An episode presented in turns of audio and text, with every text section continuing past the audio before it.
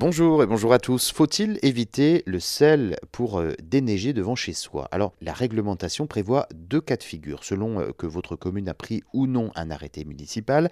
Alors, en l'absence d'arrêté municipal exigeant de déneiger ou de déblayer les feuilles mortes devant chez soi, c'est la commune, c'est la commune qui est en charge de l'entretien. S'il y a un arrêté, en revanche, l'entretien incombe aux riverains.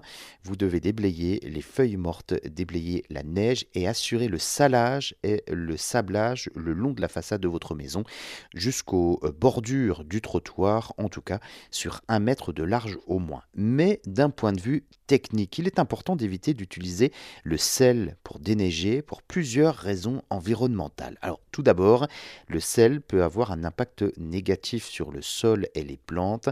Lorsqu'il est utilisé pour déneiger les routes et les trottoirs, il peut s'infiltrer dans le sol et perturber l'équilibre des nutriments affectant ainsi la croissance des plantes. En outre, le sel peut endommager la racine des arbres et des autres végétaux, les rendant donc vulnérables aux maladies et aux insectes. De plus, le sel peut également avoir un impact négatif sur les eaux souterraines et superficielles lorsque le sel euh, fondu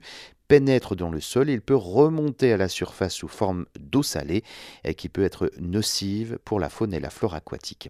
Enfin, l'utilisation excessive de sel peut entraîner des coûts supplémentaires pour les collectivités qui doivent remplacer les infrastructures endommagées et gérer les coûts liés à la gestion des eaux salées.